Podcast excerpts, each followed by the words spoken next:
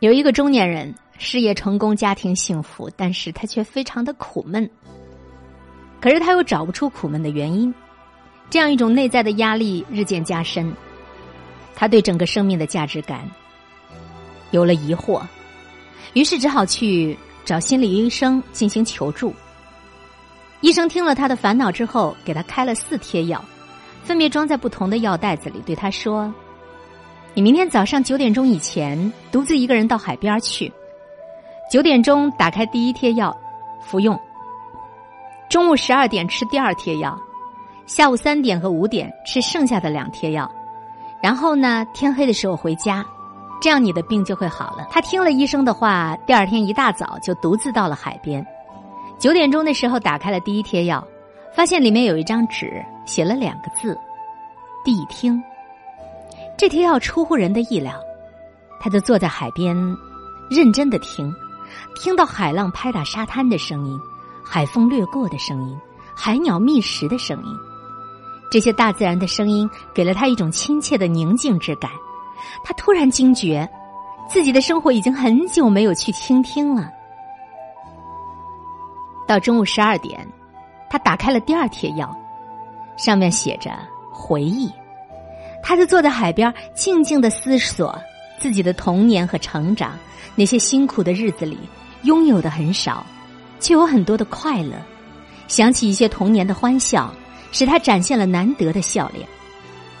下午三点，他服用的第三贴药是检查你的动机。他开始检查起自己是在什么情况下踏入社会的，追求名利的动机又何在？现在的情况是否合乎从前的动机？他的第四贴钥匙，把你的烦恼写在沙滩上。他随地捡了一块石头，把自己的心中的烦恼和苦闷都写在沙滩上。眼看还没有写完的烦恼，一下子就被海浪抚平给冲走了。黄昏的时候，中年人从海边愉快的回家，心里的苦闷也就随之开朗了。这其实。是教育心理学上的一个个案，我觉得对治现代人苦闷之病的很好的药方，也可以用这个。一个人在心理上不能得到解脱，往往会深陷其中不能自拔的结果。若愿意转一个弯儿，这天地就自然清朗了。我们从禅的角度来看，这个故事也非常符合禅的心灵开发过程。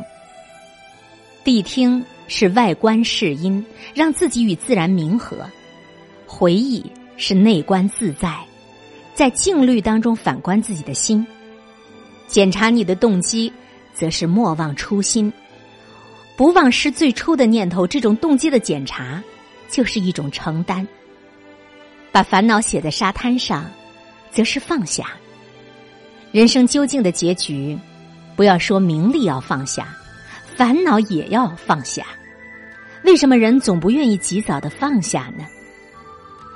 其实这种训练，只是让我们从当局者跳跃出来，成为旁观者，由迷转清而已。我们在看人下棋的时候，总是看到高超奥妙的棋路，但是，一旦我们自己下棋，往往就在焦虑的苦思当中，还走出荒疏的步数。那是由于我们旁观时不执着于胜负，甚至不执着于棋，所以能够冷静清澈的判断局面。最好的棋手，一定会在下棋的时候有一种超乎自然的感性，在对峙当中，他不浮动不焦急，局势不论好坏，他都会保持泰然自若的态度。人生的棋，何尝不是如此？不然被胜负所动。你就输了。若你能够不被胜负所动，自然就不会沉迷，不会波动了。这也就是为什么像聆听、回忆、检查动机、把烦恼写在沙滩上，看起来没有什么重要的课题，可却往往是生命柳暗花明里最重要的东西了。在人生的步幅上，不是那么紧张有效的、实用利益的事物，事实上是在放松我们的心智。放松，舒舒服服的放在那里，有时候正好是启发禅心的契机。凌云禅师参禅参了二十多年，一直都不能开悟。有一天在禅定的时候，抬头看到窗外盛开的桃花，突然之间就开悟了。那一刹那的放松，使他猛然的心念顿空，反观心性就找到了。所以他写下这样的一首诗：三十年来寻剑客，几回落叶又抽枝。自从一见桃花后，直至如今更不疑。凌云禅师和前面那位到海边的中年人一样，是从当局者迷转到旁观者清的位置上。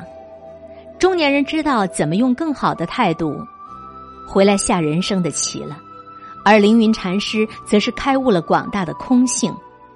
事虽然不同，理儿却是一样的。只是我们有没有想过，要为苦闷的自己做一个什么样的扭转和放松呢？